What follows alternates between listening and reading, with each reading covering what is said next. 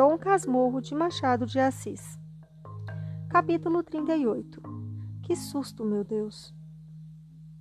Quando Pádua, vindo pelo interior, entrou na sala de visitas, Capitu, em pé, de costas para mim, inclinada sobre a costura, como a recolhê-la, perguntava em voz alta: Mas, Bentinho, que é protonotário apostólico? Ora, vivam! exclamou o pai. Que susto, meu Deus!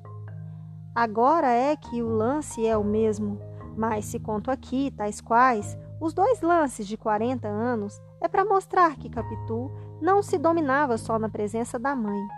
O pai não lhe meteu mais medo. No meio de uma situação que me atava a língua, usava da palavra com a maior ingenuidade deste mundo. A minha persuasão é que o coração não lhe batia mais nem menos.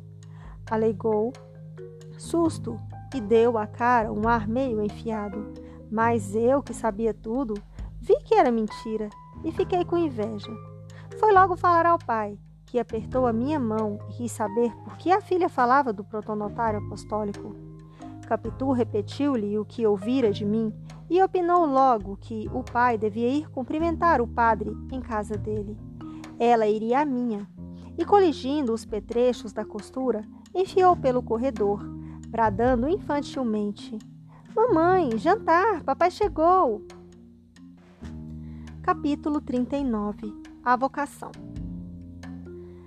Padre Cabral estava naquela primeira hora das honras em que as mínimas congratulações valem por odes.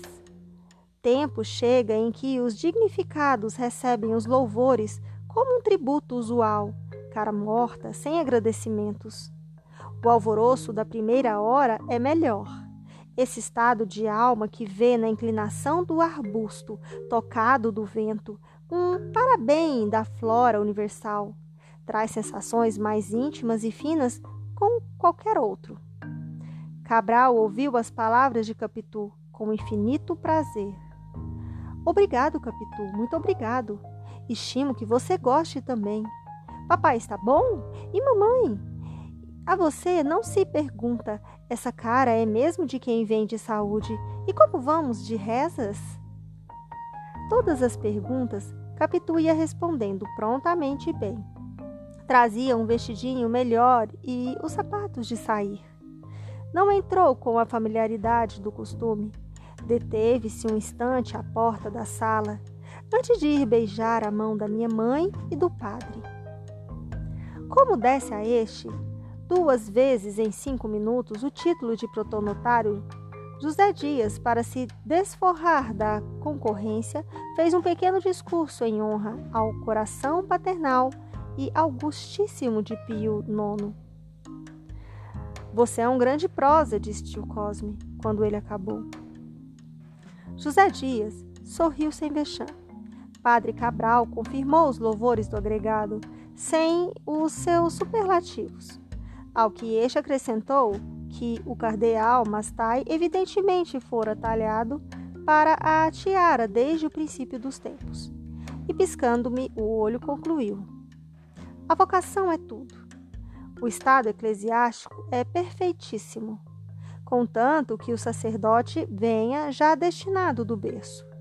Não havendo vocação, falo de vocação sincera e real um jovem pode muito bem estudar as letras humanas, que também são úteis e honradas. Padre Cabral retorquia. A vocação é muito, mas o poder de Deus é soberano. Um homem pode não ter gosto à igreja e até persegui-la, e um dia a voz de Deus lhe fala, e ele sai apóstolo. Veja São Paulo. Não contesto, mas o que digo é outra coisa. O que digo é que se pode muito bem servir a Deus sem ser padre, cá fora.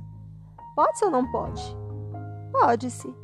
Pois então, exclamou José Dias triunfantemente, olhando em volta de si. Sem vocação é que não há bom padre. E em qualquer profissão liberal se serve a Deus, como todos devemos. Perfeitamente, mas vocação não é só de berço que se traz. Homem é a melhor. Um moço sem gosto nenhum à vida eclesiástica pode acabar por ser um muito bom padre. Tudo é Que Deus o determine. Não me quero dar por modelo, mas aqui estou eu que nasci com a vocação da medicina.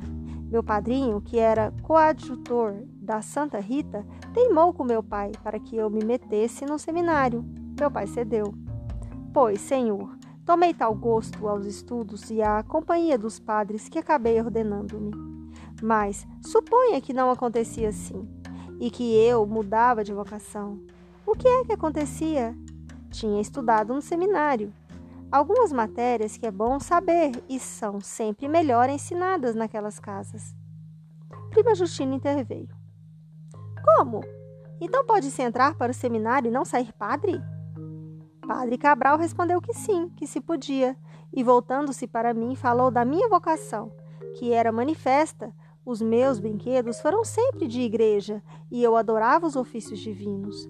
A prova não provava, Todas as crianças do meu tempo eram devotas.